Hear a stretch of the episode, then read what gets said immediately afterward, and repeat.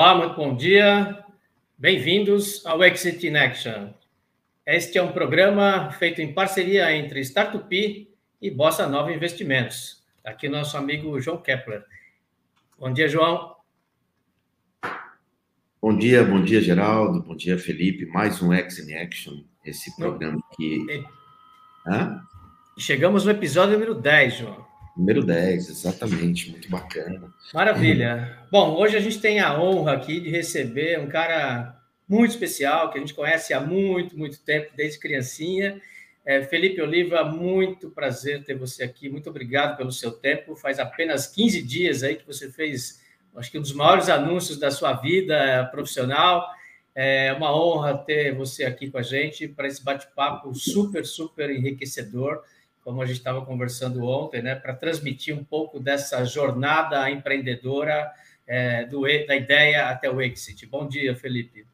Bom dia, Geraldo. Bom dia, João. Obrigadão pelo convite. É um prazerzão estar aqui.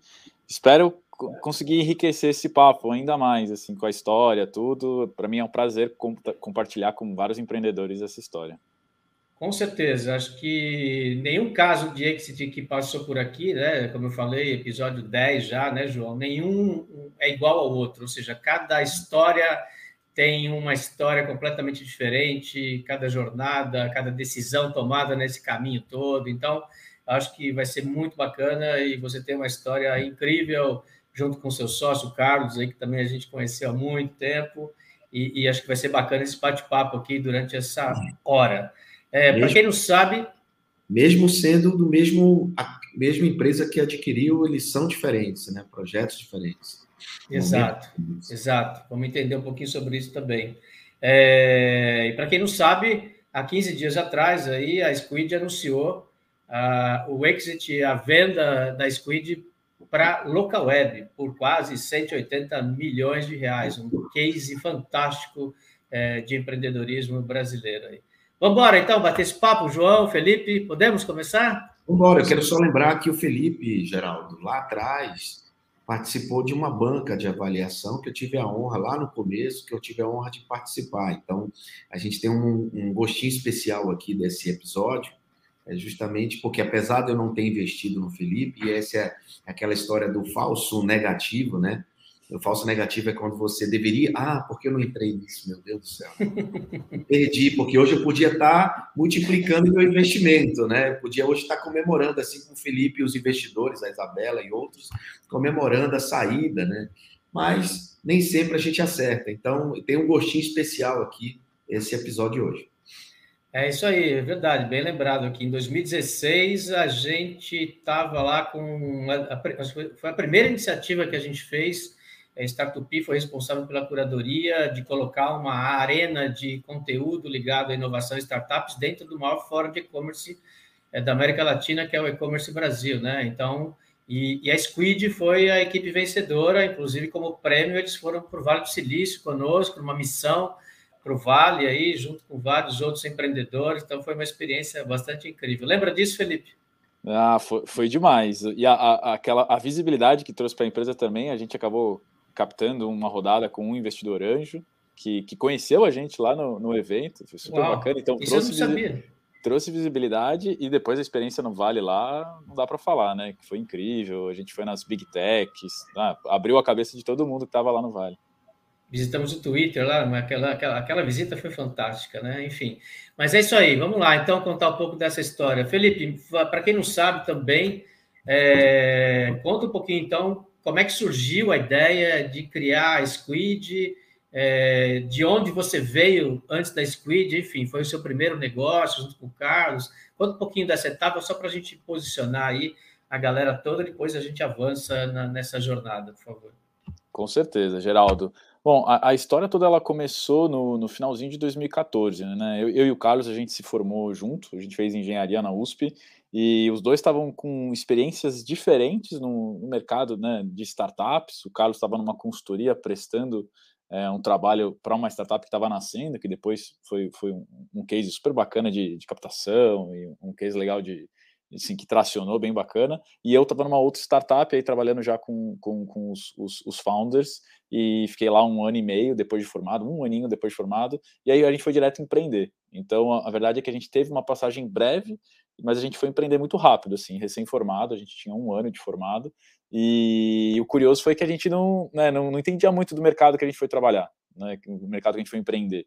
A gente foi, diz, é por isso que eu falo assim, eu e o Carlos a gente foi muito curioso e a gente, o que a gente fez muito bem foi conversar com o maior número de pessoas possível. Vocês podem imaginar assim, a gente ficou de 2014 a 2015 2015 eh, inteiro, até o começo de 2016, encontrando lá o Product Market Fit, a gente não parou de, de ir atrás de pessoas para conversar. A gente tinha uma ideia inicial, para que era trabalhar com UGC, que era User Generated Content, a gente queria, a gente tinha uma premissa, que acho que essa, essa hipótese realmente a gente acertou, que era de que a, a forma como as pessoas consomem conteúdo ia mudar. Né? As, novas, as novas gerações iam pedir um conteúdo cada vez mais autêntico, uma forma de fazer publicidade diferente do que do, de como era feito. E aí, em cima dessa hipótese, a gente foi ajustando o modelo de negócio, foi ajustando a tecnologia até onde a gente encontrou o mercado de marketing de influência lá no, lá no, no finalzinho de 2015. E aí a gente foi ajustando a tecnologia para atender esse mercado. Né? Foi quando a gente percebeu que o mercado estava muito, não estava tava menos preocupado sobre os conteúdos em si e mais preocupado com os autores dos conteúdos. Né? E aí a gente encontrou os, os micro-influenciadores, e aí a gente percebeu uma dor muito clara no mercado, que era a de se trabalhar marketing de influência. Todo mundo, quando a gente ia nas agências, os departamentos de marketing, todo mundo sabia trabalhar de forma artesanal. Né? Então, na verdade, eles sabiam trabalhar com garoto, a garota propaganda não sabiam usar a estratégia marketing de influência, não, não tinham tecnologia para ler os dados, interpretar certo e escalar a estratégia. E aí, lá no finalzinho de 2015, foi realmente um ano e foram uns 14 meses, 15 meses assim, só, só conversando, só conversando. A gente economizou o recurso que tinha levantado, a gente levantou com uma aceleradora desde o comecinho, e aí a gente ficou 2015 praticamente inteiro dedicado a, a encontrar esse, a melhor proposta de valor. E aí eu acho que a gente acertou a gente teve, teve o timing certo, a visão certa, e aí a gente acertou o modelo, e aí de 2016, 2017, as coisas foram, foram, foram evoluindo, né, mas sempre com a mesma proposta de valor. Você falou uma palavrinha mágica aí, né, João, para o empreendedor, ou seja, não basta ter uma ideia disruptiva, inovadora, mas precisa ter o timing de mercado correto, ou seja, acho que você pegou um momento de mercado que estava aí numa onda ascendente, é, essa busca por influências, por conteúdo diferenciado, como você falou. É, é, então, acho que esse timing, eu diria que foi perfeito para, olhando para trás hoje, né? Obviamente, isso fica fácil de enxergar, é, o que realmente pode dar muito errado para diversos empreendedores, né? Eu tive a minha startup há mais de 15 anos atrás, num, espetacular, um timing de mercado completamente errado. Então, isso faz o, o, o, o diferencial entre dar certo e dar errado no momento que você coloca esse produto no mercado. Certo, João? Olha, além da, do time de mercado, o Felipe deu duas lições valiosíssimas aqui. Né? Primeira é que ele, ele estruturou a operação, ele veio construindo, pivotando, organizando, estruturando e principalmente validando. Né? E é validando que se aprende. É, o projeto inicial não foi o projeto que efetivamente foi é incorporado ou vendido para a local web. Né? Agora, é, muita gente que vê foto não vê filme, né? Isso foi uma, foi uma trajetória, isso foi uma jornada até chegar nesse momento. Né? É, por exemplo, numa mesma linha de trabalho, só para como comparativo, eu investi numa startup similar no mesmo período que o dele, que os executivos, que os founders da outra empresa não tiveram a mesma garra não tiveram a mesma trajetória, não souberam fazer, é, pegar o time que você está falando, Geraldo, e, foi, e não conseguiram colocar o projeto adiante, ou seja, eu perdi o investimento de uma outra startup similar, né, porque fazia a mesma coisa, só que os caras não tiveram a mesma trajetória e a mesma capacidade de execução. Né? Ele e o sócio dele tiveram capacidade de execução. Então, como lição que o Felipe acabou de dizer, não é só, ah, beleza, varinha mágica, puva, agora vendi minha empresa por milhões. Não é isso. É todo um trabalho de sofrimento, de dor. Empreendedor tem dor no final, não é por acaso. então, tem muito, tem muito desafio, barreiras, né? Vendo ele falar assim, foi, parece que foi fácil, mas não foi, né? Então, assim, acho que como primeira lição do que o Felipe colocou, é justamente é a validação, encontrar o modelo ideal, encontrar o, o product market fit e executar, acreditar e executar. Não tirar isso de foco em nenhum momento, né? Achou o product market fit? Vai, go, go, go, go. E ele falou uma coisa aqui no bastidores que me chamou muita atenção, que foi a persona. Eles, apesar de estar no mercado com um timing certo, eles estruturaram um range é, específico de clientes para atender. E não foi assim, ah, para mim cliente é todo mundo. Não, não é isso.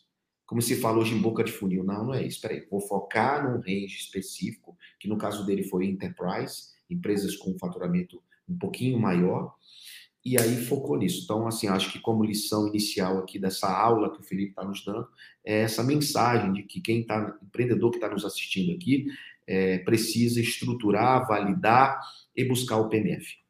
É, e eu acho que se eu pudesse dar, complementar isso que o João trouxe para dar dicas para os empreendedores, o que eu falo hoje em mentoria é que essa fase de encontrar né, o product market fit, o que, que a gente fazia? A gente, cada reunião que a gente fazia, a gente ia com uma apresentação nova a gente entendia ali os feedbacks e voltava com outra apresentação. A tecnologia ela não estava pronta, mas a gente ia em cima dos feedbacks, ouvindo o mercado e ajustando toda a tecnologia. E aí, até o momento que você encontra uma pessoa que paga pela sua solução, aí você vai testando pricing. Aí serve a mesma coisa. Então, assim, o nosso, eu gosto de falar que o nosso empreendedorismo foi um caso de empreendedorismo empírico. A gente não conhecia o mercado, não foi uma ideia brilhante, não foi, não, não, não foi muito mais essa experimentação com ouvindo o próprio mercado e voltando e trabalhando e ajustando todo o modelo de negócio e a tecnologia.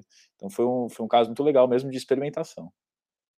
E, e, isso é uma constante, né, Felipe? Ou seja, isso você não faz uma vez nessa jornada, você vai fazendo sempre esse movimento de, de ouvir o mercado, validar aquela ideia que vocês estão tendo naquele momento, quer seja um upgrade de produto, quer seja é, é, é uma nova feature que você está colocando, para poder efetivamente ter certeza que o mercado vai comprar, ou seja, então, é, é, estamos falando de timing correto, de existir mercado para reduzir esse investimento na criação de mercado, o que se torna muitas vezes inviável a trajetória de uma startup, é, a capacidade de execução, como o João bem colocou aqui, comparando com outras startups que surgiram no, meio, no mesmo período e, e, e, e não deram certo, ou tão certo assim, é, e essa parte de validação, que é extremamente importante você ouvir o mercado, entender o que o mercado quer e, e ajustar o teu produto,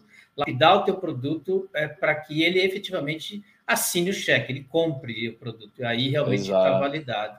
É, e eu acho que e é essa a visão, Geraldo, é, é, realmente não, não pode parar. A gente está falando de negócios de alto crescimento, né, de crescimento super acelerado, e o nosso mercado ainda das redes sociais, mercado de social, cada ano tem uma novidade, né, tem uma nova plataforma que entra, alguma coisa que acontece.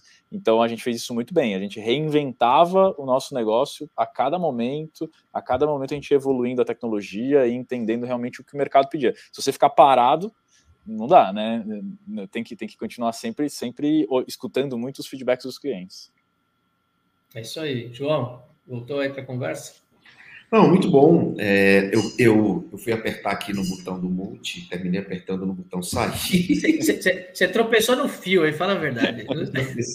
eu sou um dinossauro da internet, né, meu? É, você e o Mark Zuckerberg né, ficam tropeçando. É, eu sou da mesma idade dele. Então. Ele é um pouquinho mais novo que eu, inclusive, só que a, a diferença é a conta bancária.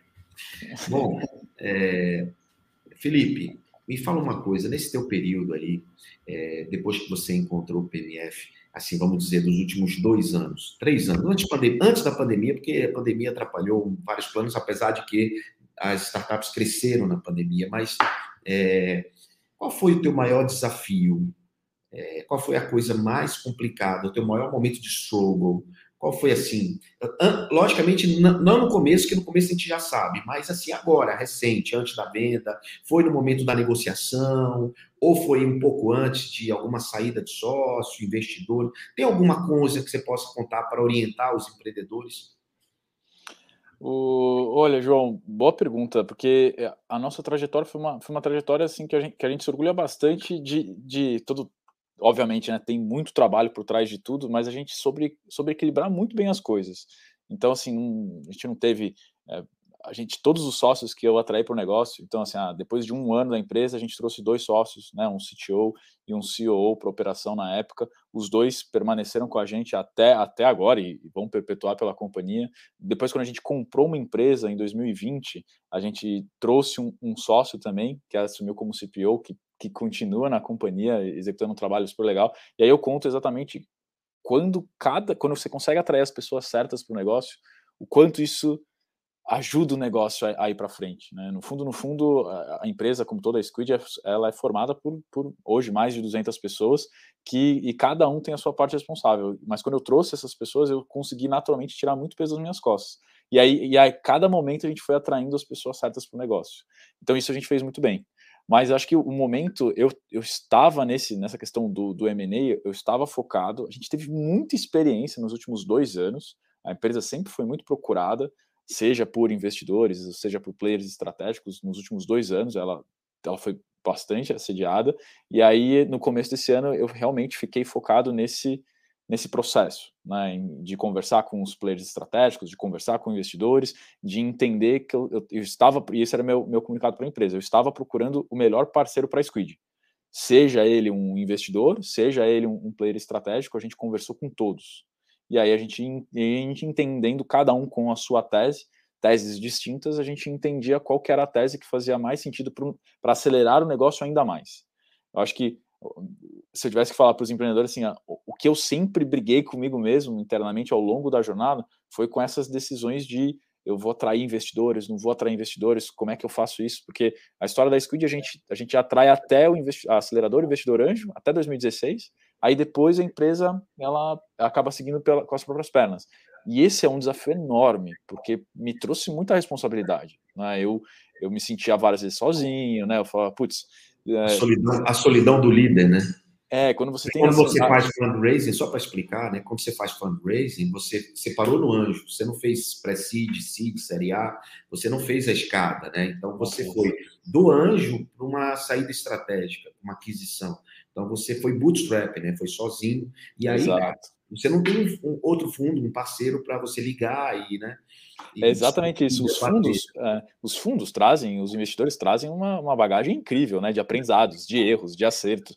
Então essas trocas são muito ricas. E aí eu tive, eu tive que ir atrás dessas trocas no mercado, mas não é a mesma coisa, porque não, as pessoas não são. Não tem um envolvimento, né? Não exato, tem um envolvimento. É, no meu caso, a gente tem hoje, por exemplo, cinco MNEs, cinco MOUs assinados, né?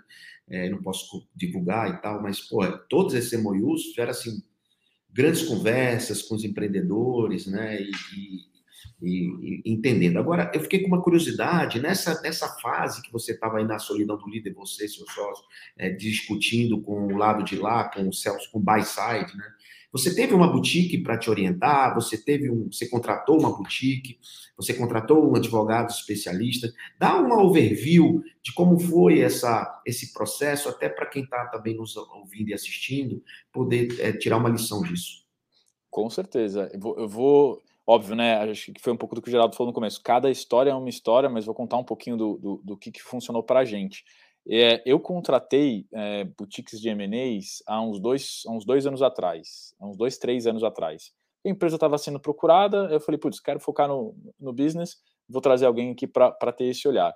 E aí eu aprendi um monte de coisa. Né? A empresa recebeu várias, várias propostas, mas a gente não, não queria não queria vender o negócio, não era esse o objetivo, era muito mais aprender quais eram os pontos fracos do negócio, onde o negócio era desvalorizado, o que, que acontecia. E foi uma experiência muito legal. Assim. É, é, frustrante do ponto de vista de empreendedor, que você tem as suas expectativas, mas ao mesmo tempo, e acho que esse é o segredo, assim, é você saber tomar não, e você saber levantar, é você receber uma crítica e depois você absorver ela muito bem. Eu acho que a Squid conseguiu fazer isso muito bem feito.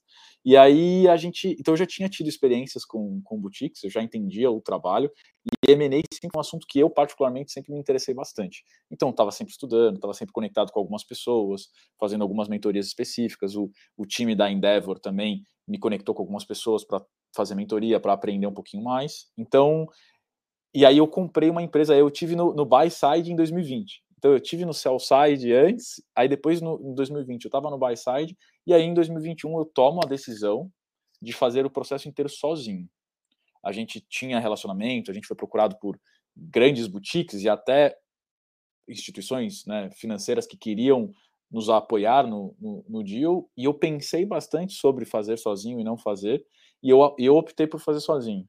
E eu optei muito mais por entender, não sei se foi a melhor decisão, tá? mas eu, eu senti que é, negócios de alto crescimento, quando a gente fala de startups, no fundo, no fundo, você está falando dos, do o negócio são os próprios sócios, são as próprias pessoas que estão envolvidas. É diferente de você estar tá fazendo M&A de, de negócios mais tradicionais, né, de, de indústria, assim, que o negócio já tem 20, 30 anos e já é um fluxo de caixa descontado, bonitinho e tal. Aí eu entendi que a minha pessoa liderando na frente da, das negociações era um, era um fator importante para o para que o processo fluísse da forma como eu achava que ele tinha que fluir.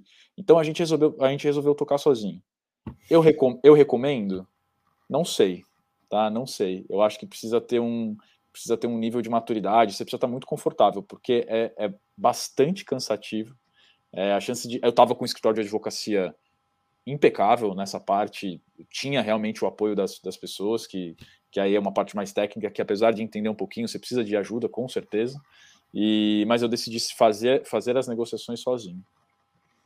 Bom, é, também uma curiosidade sobre isso, né? Você está falando que nem se, que você não teve um apoio de uma boutique nesta negociação, nesta última negociação, você teve lá atrás, né? Enfim, cada um tem a sua experiência e o seu momento, né? Não vamos aqui falar o nome de A.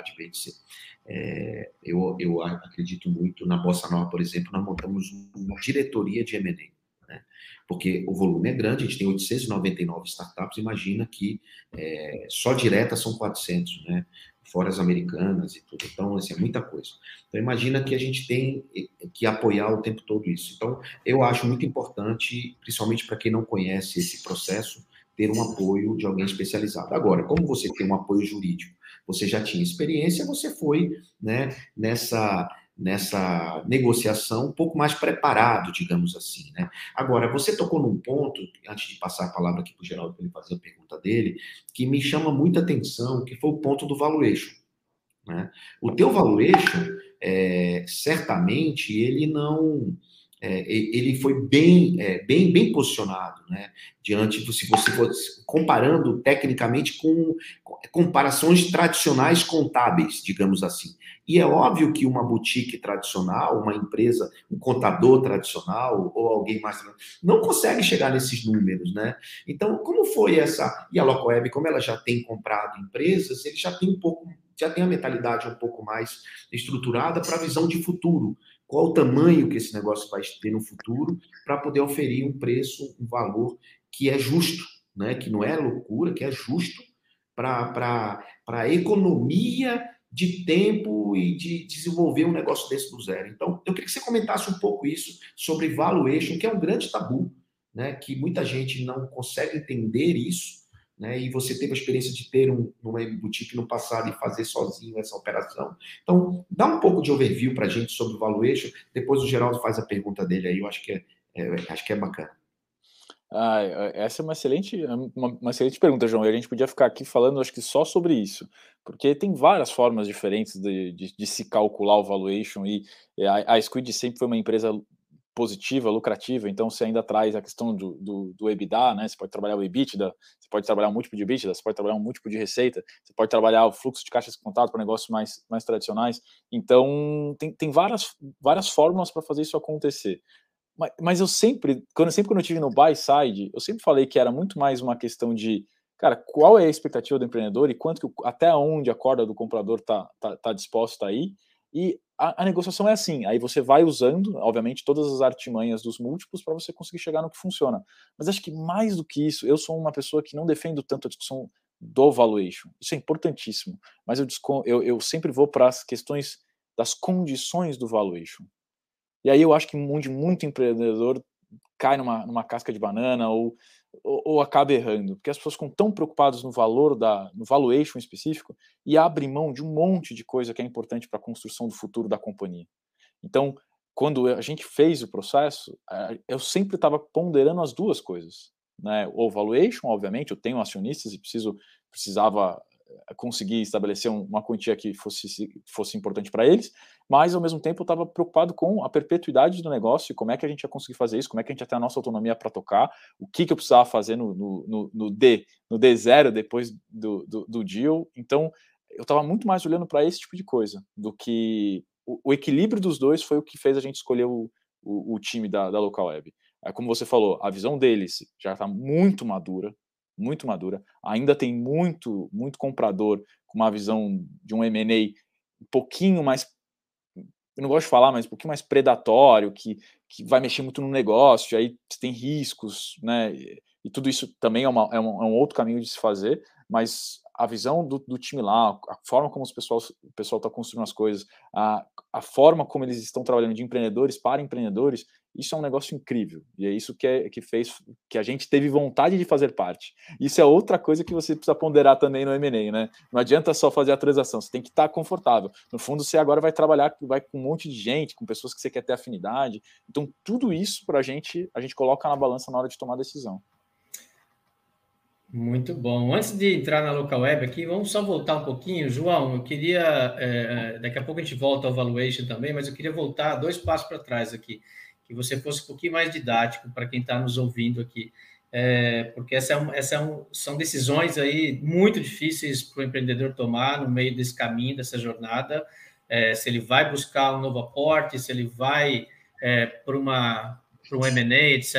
E, e, e, o que a gente percebeu é que o Felipe é, ganhou uma maturidade incrível nessa jornada de, de seis, sete anos aí de Squid, é, para levar tudo isso nas costas sozinho, inclusive, né? E você falou duas coisas, né? Você falou do escritório de advocacia para te dar todo o suporte jurídico e o João falou da boutique de M&A. João, qual é a diferença entre essas duas coisas? O que é uma boutique de M&A para quem não conhece e daqui a pouco vai alguém vai bater na porta porque essa é a hora é, é, e tem muita boutique aí procurando muito empreendedor porque o mercado está é, nos últimos 18 meses, a gente nunca teve tanto exit é, no Brasil como a gente está tendo nesses dois anos. Então, acho que esse momento é super importante para o empreendedor é se preparar pelo que vem pela frente, porque isso é uma é uma é um é uma é, um, é uma é um tempo sem volta, né? Ou seja, é, é, é, cada vez mais isso vai acontecer nos próximos anos, porque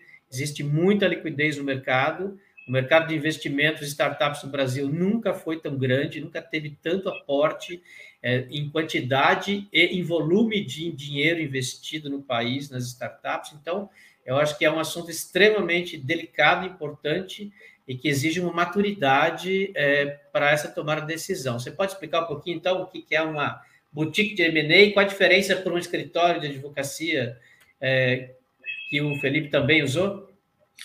Bom, vamos lá. É, o empreendedor, ele todo todo comprador, o cara que compra a empresa maior, ela precisa ser orientada. Ela não pode parar a empresa para ficar buscando ser um hunter, buscando oportunidade de investimento. Então, ela contrata uma empresa que busca oportunidade de investimento baseado na tese do comprador. Então, o comprador diz assim: eu quero empresa de tecnologia da área X, Y, Z para atender aqui a necessidade da minha empresa. Então, ele contrata uma boutique, chama de boutique, que nada mais é que uma empresa de investimento que vai buscar oportunidades. Então, por isso mesmo que muitas empresas, boutique de investimento, têm acionado empreendedores, mandado e-mails, olha, vamos conversar. Então, essas boutiques, elas ficam conversando com os empreendedores baseado no mandato que ela recebeu de um comprador, de uma tese específica. Então, isso é comum no mercado, acontece que tem boutiques especializadas em em relacionamento com startup e tem boutique não especializadas com relacionamento startup. Isso é do lado do comprador.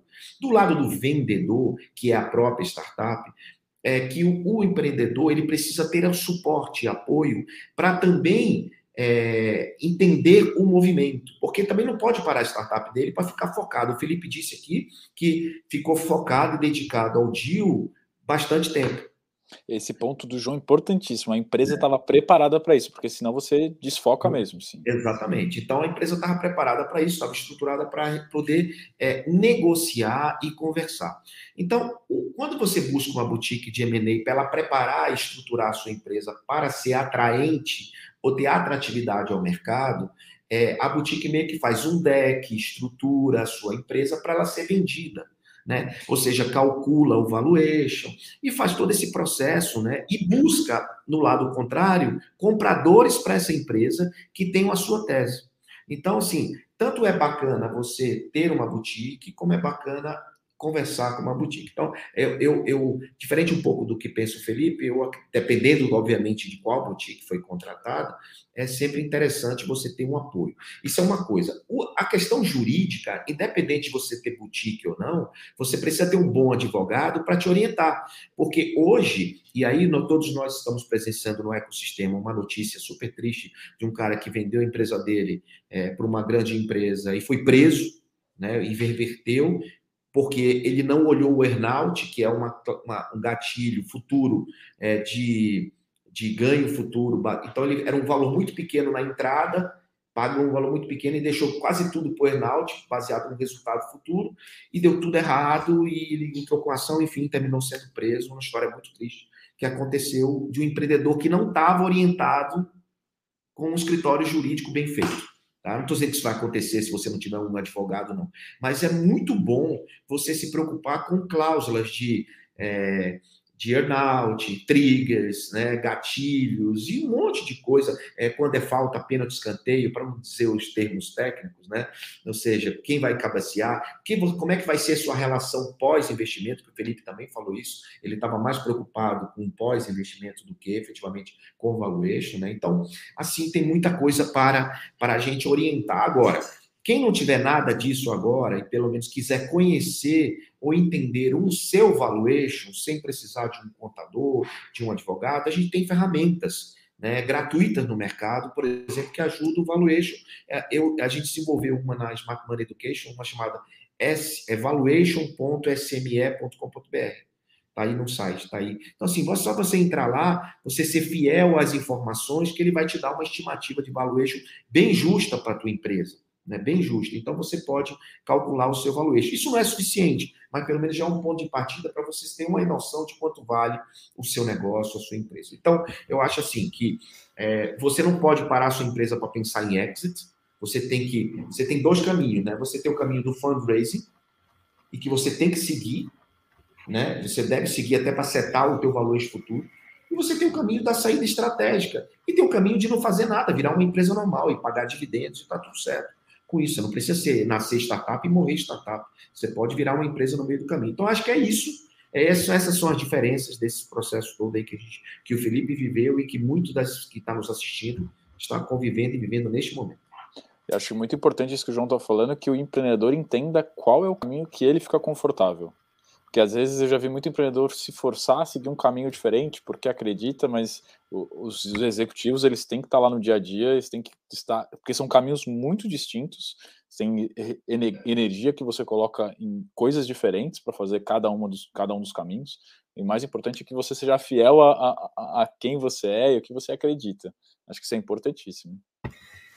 É, ou seja, quem está nos assistindo aqui está vendo que tem uma sopa de letrinhas aí que, se você não tiver preparado, se você não se capacitar, se você não estudar e, e não aprender é, tudo isso que está sendo falado aqui é, em detalhes, você não consegue tomar as decisões corretas. É importantíssimo.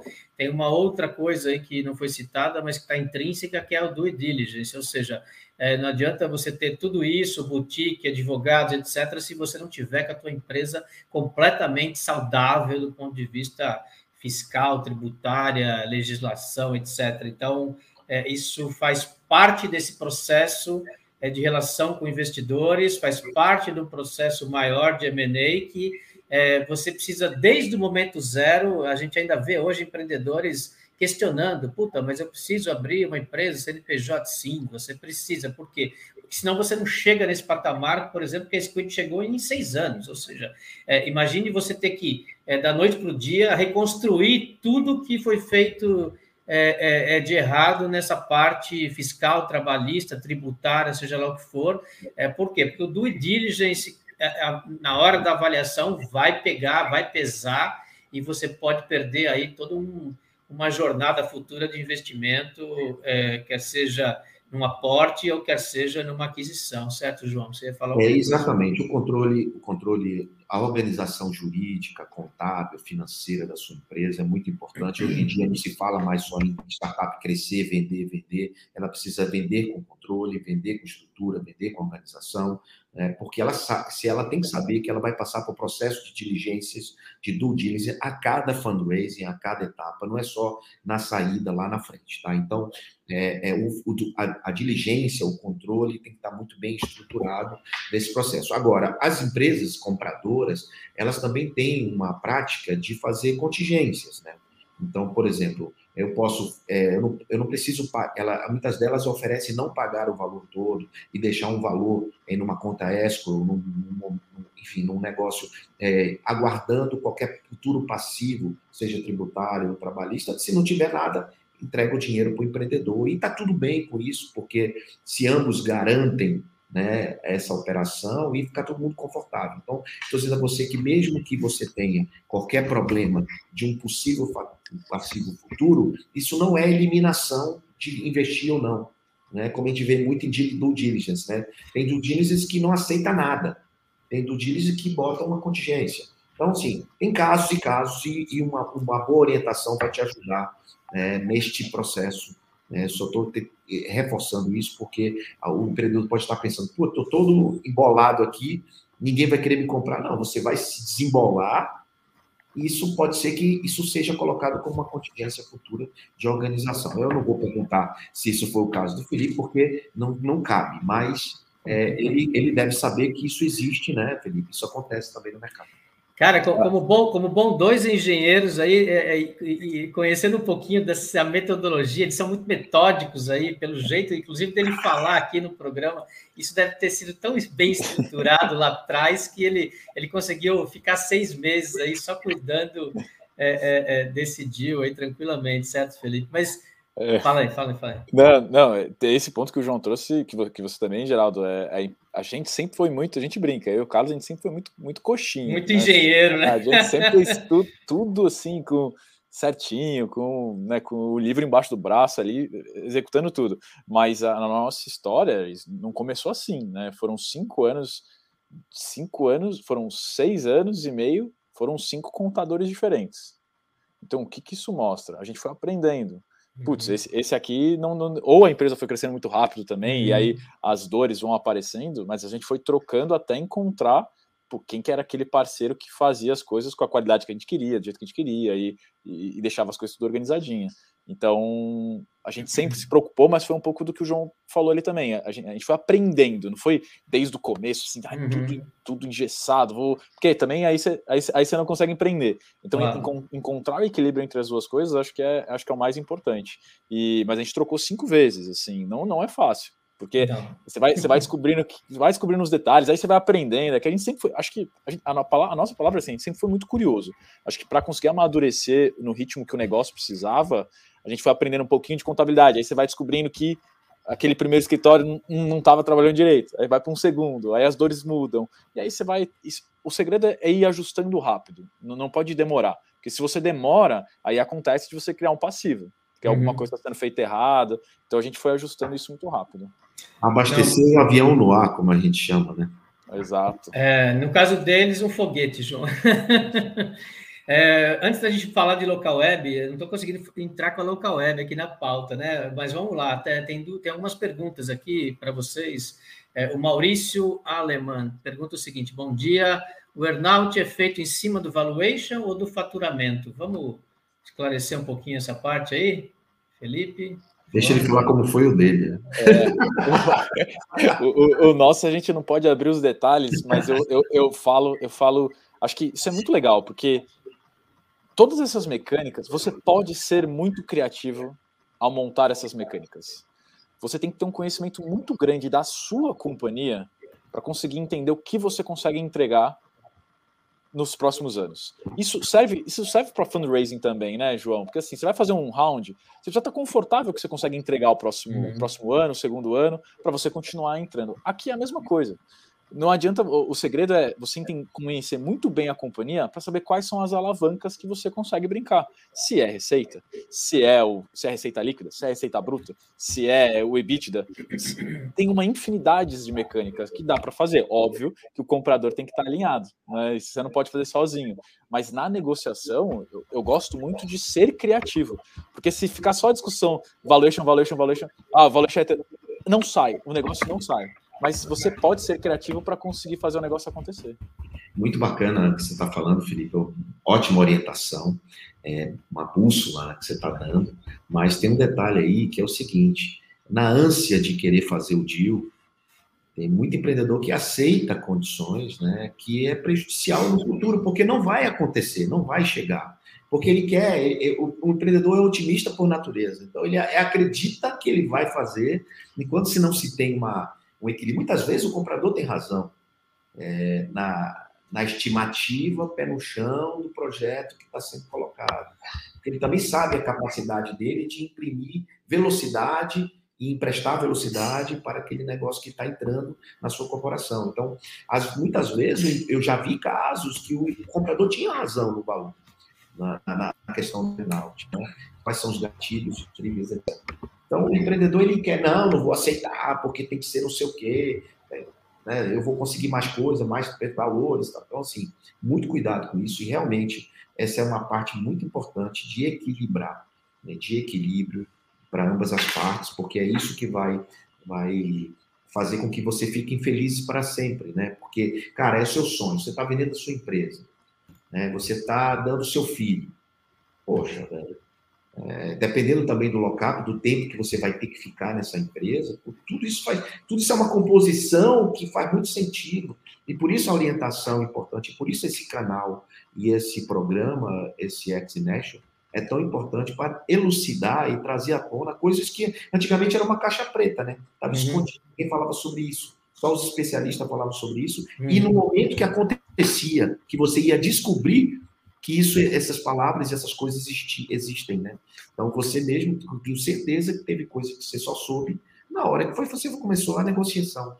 Então a gente está tentando trazer para este programa é, trazer de maneira didática, simples, é, informações preciosas, né, para que ele não para ele aprender, mas que ele se prepare e entenda que isso existe e que vai funcionar. Até porque, como bem disse o Geraldo, a gente está em outro momento no Brasil, um momento de de infinidade de oportunidades de deals acontecendo. O CAD, por exemplo, só para você ter uma ideia, é, do, dobrou 100% o número de análises de M&As e, e, e, e, de fusões e aquisições que aconteceram, só de análise de empresas listadas, hein? fora aquelas que não são listadas, que, que a gente sabe né, que ocorrem todos os dias, somente no, no, no volume mais baixo, como é o caso que a gente atua na Bolsa Nova. Muito bom. Felipe, vamos lá. É, estamos partindo aí para a última parte do nosso programa. É uma pena esse, esse bate-papo podia durar umas três horas, João. É, é, é, é, às vezes eu fico frustrado aqui, mas quem sabe o Felipe não volta aí no começo do ano para contar essa parte que a gente vai falar agora, né? Que é uma incógnita.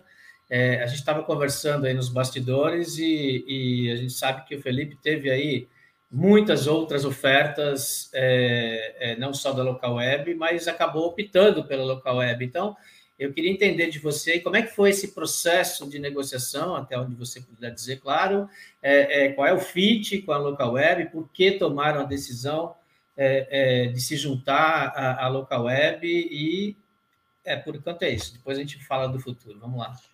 O, a Squid ela já vinha crescendo né, sozinha, com, com os próprios recursos, num ritmo. A gente crescia mais de três dígitos por ano nos últimos três anos. Já era um crescimento super acelerado.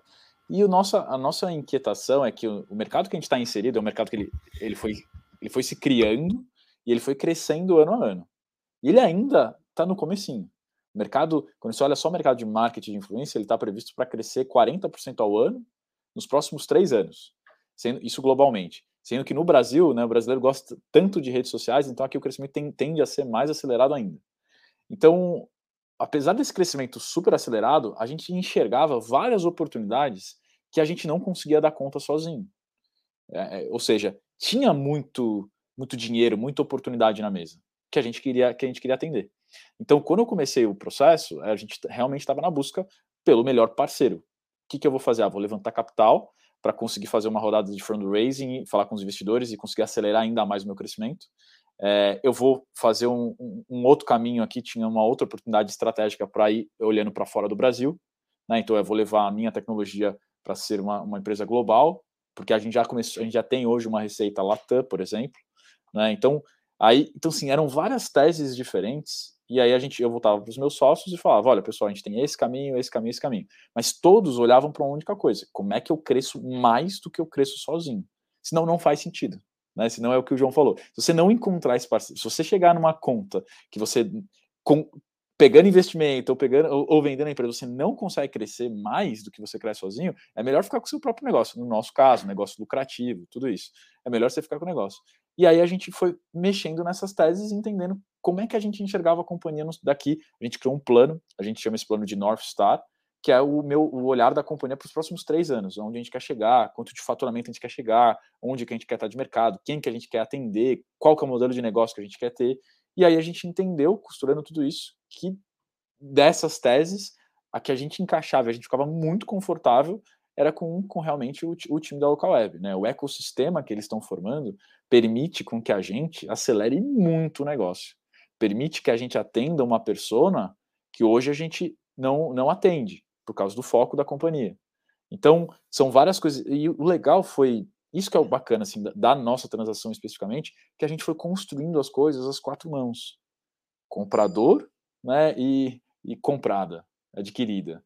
Isso é muito raro, né, porque dependendo das negociações, são, são negociações mais pesadas, assim, né, e, e aí no, no nosso caso não, a gente foi construindo junto mesmo, e acho quando isso é possível, acho que isso é incrível, porque aí você traz a visão que o João está falando, a visão do especialista, né, da compradora que tem uma visão de mercado, que entende onde pode chegar, entende como é que esse mercado está se comportando, tem os números, e a nossa visão ali da execução pura, putz, dá, até onde dá para ir, o que eu fico confortável de fazer.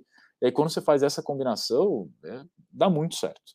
Então durante o processo foi isso que a gente foi vendo. E aí você já vai até conhecendo as pessoas, você já vai, vai vendo se tem, se os valores são parecidos, se não são. Eu sou uma, sei lá, sou um eterno romântico aqui. Eu acho que dá para fazer negócio sim, mas dá para fazer, dá, dá para você unir as duas coisas, né? Não é só negócio. Se você puder encontrar pessoas com os mesmos valores, que você vai ter muito menos sofrimento no futuro. E, é, e foi isso que a gente conseguiu equilibrar muito bem. É sensacional esse depoimento, é, Felipe. Até porque, né? Para quem não sabe, a gente estava falando de earnout aí, ou seja, não é que a Squid colocou aí quase 180 milhões no bolso e os sócios estão tirando férias, né? Ou seja, existe um compromisso a, assumido com a local web após a aquisição é, de metas, de, de, de, de, receitas, é, de crescimentos que têm que ser cumpridos é, para receber é, uma parte ou uma grande parte, dependendo dos acordos, é, pós-aquisição. Então, acho que esse fit né, que existiu durante essa fase que o João chama é de namoro, né? No caso do investidor anjo, que você é, é, falou agora com a local web, é, é, extremamente importante, mas também é bem difícil, né? E acho que isso só pode acontecer quando é um investimento estratégico, certo, João? Não é um investimento simplesmente financeiro, né? É, de Não, é, capital. É estratégia, inclusive, estratégico, inclusive o comprador, ele, ele faz uma preparação, digamos assim, inclusive do anúncio, porque além, anúncio público, além de, de encaixar a oportunidade dentro da estrutura, né, de entender o, o desenvolvimento desse negócio juntos, existe uma comunicação pública que é feita principalmente para as empresas listadas. Acredito, é, você pode perceber que após o anúncio da Squid, as ações da Locweb cresceram. Assim como foi na época da Melhor Envio. Né? Então, quando a Melhor Envio foi adquirida pela Locoeb. E não é só a Locoeb, todas que estão anunciando, fazendo bem feito e tendo fit com o propósito da empresa e o futuro do business, os acionistas, os cotistas, os, os compradores de ações acreditam nisso, até porque mais da metade hoje desses investidores da B3, por exemplo, são, são empresas, são investidores com mentalidade tech. Então, quando é, há uma, uma corporação adquire uma empresa tech com potencial de alta tecnologia, com potencial de crescimento, como é o caso da Squid, como foi o caso da Melhor Envio, para não falar de outras, isso obviamente reflete no resultado das suas ações e dos valores das suas ações imediatos na, na, no, na, no balcão, na Bolsa de Valores, no caso, no Brasil, a B3. Então, é, tudo é muito importante, tudo faz muito sentido e tem que juntar esses interesses e principalmente do que vai ser feito daqui para frente. Geraldo, eu queria aproveitar que eu estou é, respondendo essa, essa questão e debatendo com o Felipe, queria aproveitar e fazer uma provocação final, Felipe, né, dizer para ele que todos que passaram pelo Exit in Action tiveram compromisso com o ecossistema e com a comunidade de tirar de deixar só o chapéu do empreendedor e virar e colocar o chapéu do investidor. Né? Virar um empreendedor que investe a partir de então e começar a investir é, no ecossistema e nos, nos, futuros empreendedores que um dia podem ser adquiridos. Então, eu te faço o convite. A gente tem, é, nós criamos na Bossa Nova um grupo de founders que investem, né? Então, depois eu quero bater um papo com você para trazer você para esse time né, de founders brilhantes founders que agora estão ajudando o ecossistema, investindo com mentoria, com apoio, com dinheiro, com tudo que puder possível para esses empreendedores sofredores brasileiros. Ah, é, e esse, esse give legal. back, esse give back aí é extremamente importante, é, é um caminho natural para empreendedores como você, né, Felipe?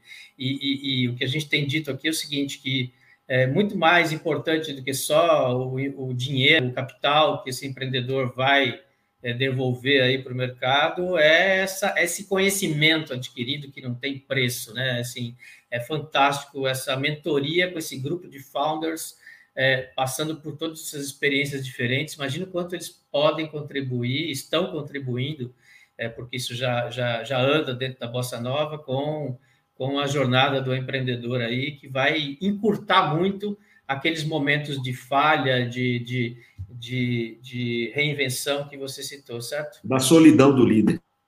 É, não, e eu, eu acredito muito nesse give back, porque esse give back me ajudou muito também. Porque foi o que eu falei, assim, né, durante o processo, até antes, assim, sempre fui muito curioso e eu fazia as mentorias, né? Então eu queria entender, é, ali, principalmente com o pessoal da Endeavor ali, que me ajudou a acessar várias, várias, várias pessoas, vários founders que já tiveram exits, vários, pessoal que fez IPO, tem, tem, tem, de tudo, né? Tem teses muito distintas. E aí, cada bate-papo, eu, eu falava que era o meu, M, era o meu MBA, assim, cara, era uhum. porque você aprende muita coisa, né? Acho que tem muita literatura que ajuda você a estudar tudo, mas eu sou uma pessoa que aprendo com pessoas. Então, eu fiz isso, eu fiz muito disso na jornada e me ajudou demais.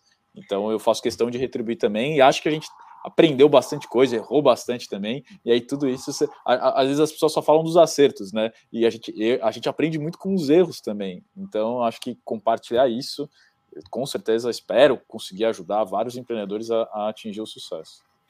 Com certeza, é, te conhecendo um pouquinho aí da pessoa humana, com certeza você vai ter muito, muito é, tempo para se doar cada vez mais a partir de agora é, com essa estrutura toda que você tem por trás. Antes da gente é, é, ir para a parte final aqui, eu queria aproveitar a pergunta do Diego Brandão.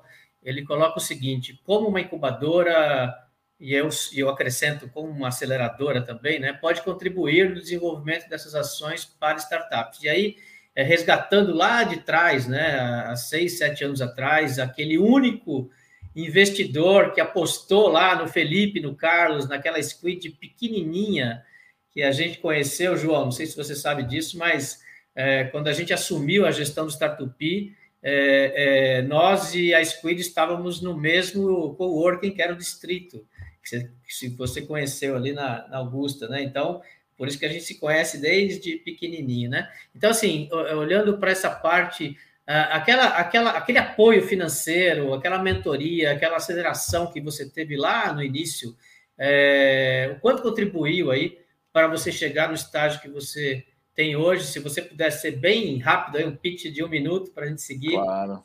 O, ah, Geraldo, sim. Primeiro, eu, o histórico pessoal, eu precisava de dinheiro para me manter. Eu não conseguia simplesmente largar tudo e, e empreender. Assim, eu, por vários motivos, eu queria ter ali um, uma estrutura mínima para conseguir me dedicar a full time à empresa. E aí a aceleradora foi quem apostou no comecinho. O negócio estava pré pré-operacional, ele não tinha receita ainda, e aí eles fizeram o cheque que permitiu que eu e o Carlos a gente conseguisse, foi o Startup Brasil, né, foi uma, uma combinação do, né, do, do CNPq com, com as, as aceleradoras do Brasil, aí eles conseguiram permitir que a gente ficasse focado 2015 inteiro fazendo todo esse, esse roadshow que a gente fez muito bem. E, e aí, paralelo a isso, vinha todas as mentorias. A gente, acabou, a gente acabou recebendo propostas de três aceleradoras diferentes na época, só que a gente optou pela UOL, que não era a melhor proposta financeira na época, porque ele tinha uma rede de investidores incrível. E, e o rede de mentores que foi apoiando a gente durante ali os, o primeiro um ano e meio, a gente usou muito a rede, aprendeu muito, e aí, obviamente, depois a rede sempre esteve à disposição da gente, aí a gente usou em momentos pontuais, mas não é só o recurso, a combinação dos dois foi o que realmente ajudou muito a gente a aprender rápido no comecinho da Squid. Fantástico. Pena que a gente conheceu vocês um ano depois disso, senão a gente, quem é. sabe, estaríamos juntos aí, mais perto da Squid, né? Ô, João e, e, e Felipe, é, eu queria colocar um ponto aqui que eu acho extremamente importante, que é, é voltando à local web, né? Ou seja, é, imagine que eu sou empreendedor aí há mais de 20 anos né, nessa jornada também, e lá no comecinho, né, é, é um dos grandes provedores de internet lá era a Local Web. Então, sou cliente da Local Web há, há mais de 15, 20 anos, talvez. Então, assim, olhando para a Local Web, né, é como grande empresa é, brasileira aí no mercado, eles também tiveram um momento de visão extraordinária para se reinventar, né? Ou seja, nos últimos cinco anos, seis anos, eles tiveram que se reinventar internamente é, em termos de modelo de negócio, em termos de posicionamento, de oferta de produtos, e eles vêm nessa pegada aí é, que chega a, a, a trazer caras para o time como a Squid, como o Felipe e, e, e companhia. Então, é, eu acho que esse momento de mercado, onde a gente tem os VCs colocando capital cada vez mais e trazendo os anjos é, é, num processo de follow-on muito perto, a gente tem as grandes corporações cada vez mais com programas é, é, é, é organizados né, de corporate venture e planejados, com orçamento, não só com aquela relação com startups, a gente também tem empresas é, com investimento estratégico usando essa aproximação com startups como a Squid para se reinventar e para ampliar essa oferta de produtos e serviços, certo? Isso fez com que essa decisão fosse tomada em favor da local web, Felipe? Isso foi um ponto extremamente eu, importante? Deixa eu fazer um complemento antes de passar a informação, pro, passar a palavra para o Felipe, até para ele finalizar, até, porque ele conhece a local web melhor do que a gente, melhor do que eu. Mas olhando é, isso que você acabou de falar, Geraldo, existe aí no mercado uma, um olhar além do óbvio. Quando uma empresa ela começa a fazer aquisições muito diferentes do seu core, né, você precisa prestar atenção aos movimentos. Movimento gera movimento, né? E existe um nível de consciência público que é muito limitado comprar, vender, alugar, prestar serviço no modelo principal, ah, a hospedagem fica naquilo, quando que, na verdade, existem várias outras formas nessa nova economia de você agregar valor para uma companhia. Então, é, o que a Locoweb, a, a movimentação da Locoweb é nesse sentido. Né? É, é, claramente nesse sentido, de, de entender o nível de consciência maior, de buscar outras oportunidades. Obviamente, o Felipe tem muito mais informações do que eu, mas é o que eu enxergo de fora para dentro. Pode ter mais alguns detalhes além desse. Mas eu queria já aproveitar, então, e agradecer é, você, o Startupi e o Felipe pela oportunidade de debater aqui esse tema tão importante. Felipe, a bola está com você, não acabou não, pode ir. Claro, não, se você pudesse falar assim, acho que tem, tem vários aspectos que fizeram a gente tomar essa decisão, né? Mas acho que o, o trabalho brilhante que eles estão fazendo é esse trabalho de atrair empreendedores incríveis para ajudar eles na jornada de criação desse ecossistema, porque uma coisa é fato, né, pessoal? Ninguém cria nada sozinho, né? Então eles a empresa já estava fazendo um trabalho incrível e eles entenderam que para chegar onde eles queriam, eles precisavam atrair essas outras empresas, esses outros empreendedores, para criar todo esse ecossistema que, que eles estão conseguindo criar. Então, acho que essa primeira visão de você entender que, que você precisa de outras pessoas, isso te ajuda em toda a negociação, né? Porque aí você consegue construir junto, você não precisa ser agressivo, né, e querer comprar simplesmente a companhia por comprar, você entende que você precisa de várias peças que não só a companhia para fazer todo aquele ecossistema funcionar. E eles estão fazendo isso de uma forma brilhante. Aí, obviamente, tem uma outra visão estratégica de entender dentro do ecossistema quais são as peças que está faltando. Eu vou dar um exemplo aqui que isso, isso, a gente pode falar. Tem uma bola, né, que estava quicando no mercado, que é a questão do live commerce. Né? Como é que os influenciadores se conectam com as plataformas de e-commerce? Como é que isso funciona tudo? Quando você olha para o ecossistema né, da, da, local web, você tem a Tray, por exemplo, uma empresa como a Squid, putz, muito bem, muito, com as coisas acontecendo do jeito que a gente, a gente estruturou né, durante todo o processo, é uma combinação incrível. Então, a, a, permite com que a companhia, as duas companhias, acessem um outro mercado. E isso faz as duas se valorizarem. Então, assim, é por isso que essas trocas e essa visão estratégica é muito importante. Então, se eu pudesse resumir assim, a visão humana e a visão estratégica, a visão de futuro combinadas, foi o que a gente fez a gente, a gente tomar essa decisão. Maravilha, gente. Sim, podíamos continuar mais duas horas aqui, como eu falei, fantástico. Eu queria muito, muito agradecer a você, Felipe, essa oportunidade. É, Para quem chegou agora e pegou o programa aqui é, no final, ele está gravado no YouTube, canal do Statupi. Compartilhem com seus colegas, amigos. Isso é uma aula, como disse aqui a Jéssica, espanqueado para a gente. Muito bom. Parabéns pela iniciativa de trazer cases reais de sucesso para nos inspirar. É, então, muito obrigado, Felipe. Tenho certeza de que é, você, apesar do exit significar saída, você apenas está começando, é, junto com a local web, aí uma trajetória incrível que virá nos próximos cinco anos, te conhecendo é, com essa garra, com esse foco, com essa disciplina e com essa capacidade de execução é, junto com o Carlos, aí, junto com o seu time, tenho certeza que vai vir muito, muito, é, muita coisa nova pela frente e, tipo, essa trajetória só está recomeçando. Parabéns, muito obrigado, fica à vontade para se despedir. Energia triplicada agora para continuar gerando cada vez mais impacto. E eu, eu que agradeço o convite, Geraldo e João, foi um prazer, um prazer enorme estar aqui com vocês e, e sigo super à disposição para o que vocês precisarem. Cara, queremos você aqui como colunista especial do Startup, ok? É, é, vamos falar sobre isso. A Fernanda tem um respeito enorme, admiração enorme por você, você sabe disso, e tenho certeza Poxa, muito que obrigado. você vai. É, essa contribuição tem que ser contínua mensalmente aí ao longo dessa nova jornada, ok? João, super obrigado. Desculpa, passamos aqui quase três minutos do seu tempo, a sua agenda apertadíssima e a do Felipe, mas acho que valia a pena. Gente, obrigado pela participação encerramos aqui o episódio número 10 do Exit in Action, programa criado para levar este tipo de informação sobre a jornada do empreendedor, é, da ideia até o exit, passando por todos esses processos, desafios e decisões, com muita capacitação, com muita educação e de uma forma didática e tranquila aqui, como foi o bate-papo com o Felipe, ok? É, quem não assistiu os anteriores, basta acessar no nosso site, exitinaction.com.br. Estão lá os nove episódios anteriores com todos esses empreendedores que estão fazendo a diferença no nosso país e fazendo com que esse ecossistema cada vez mais se fortaleça. Obrigado, gente. Obrigado, time de produção. Até o próximo Exit Nation.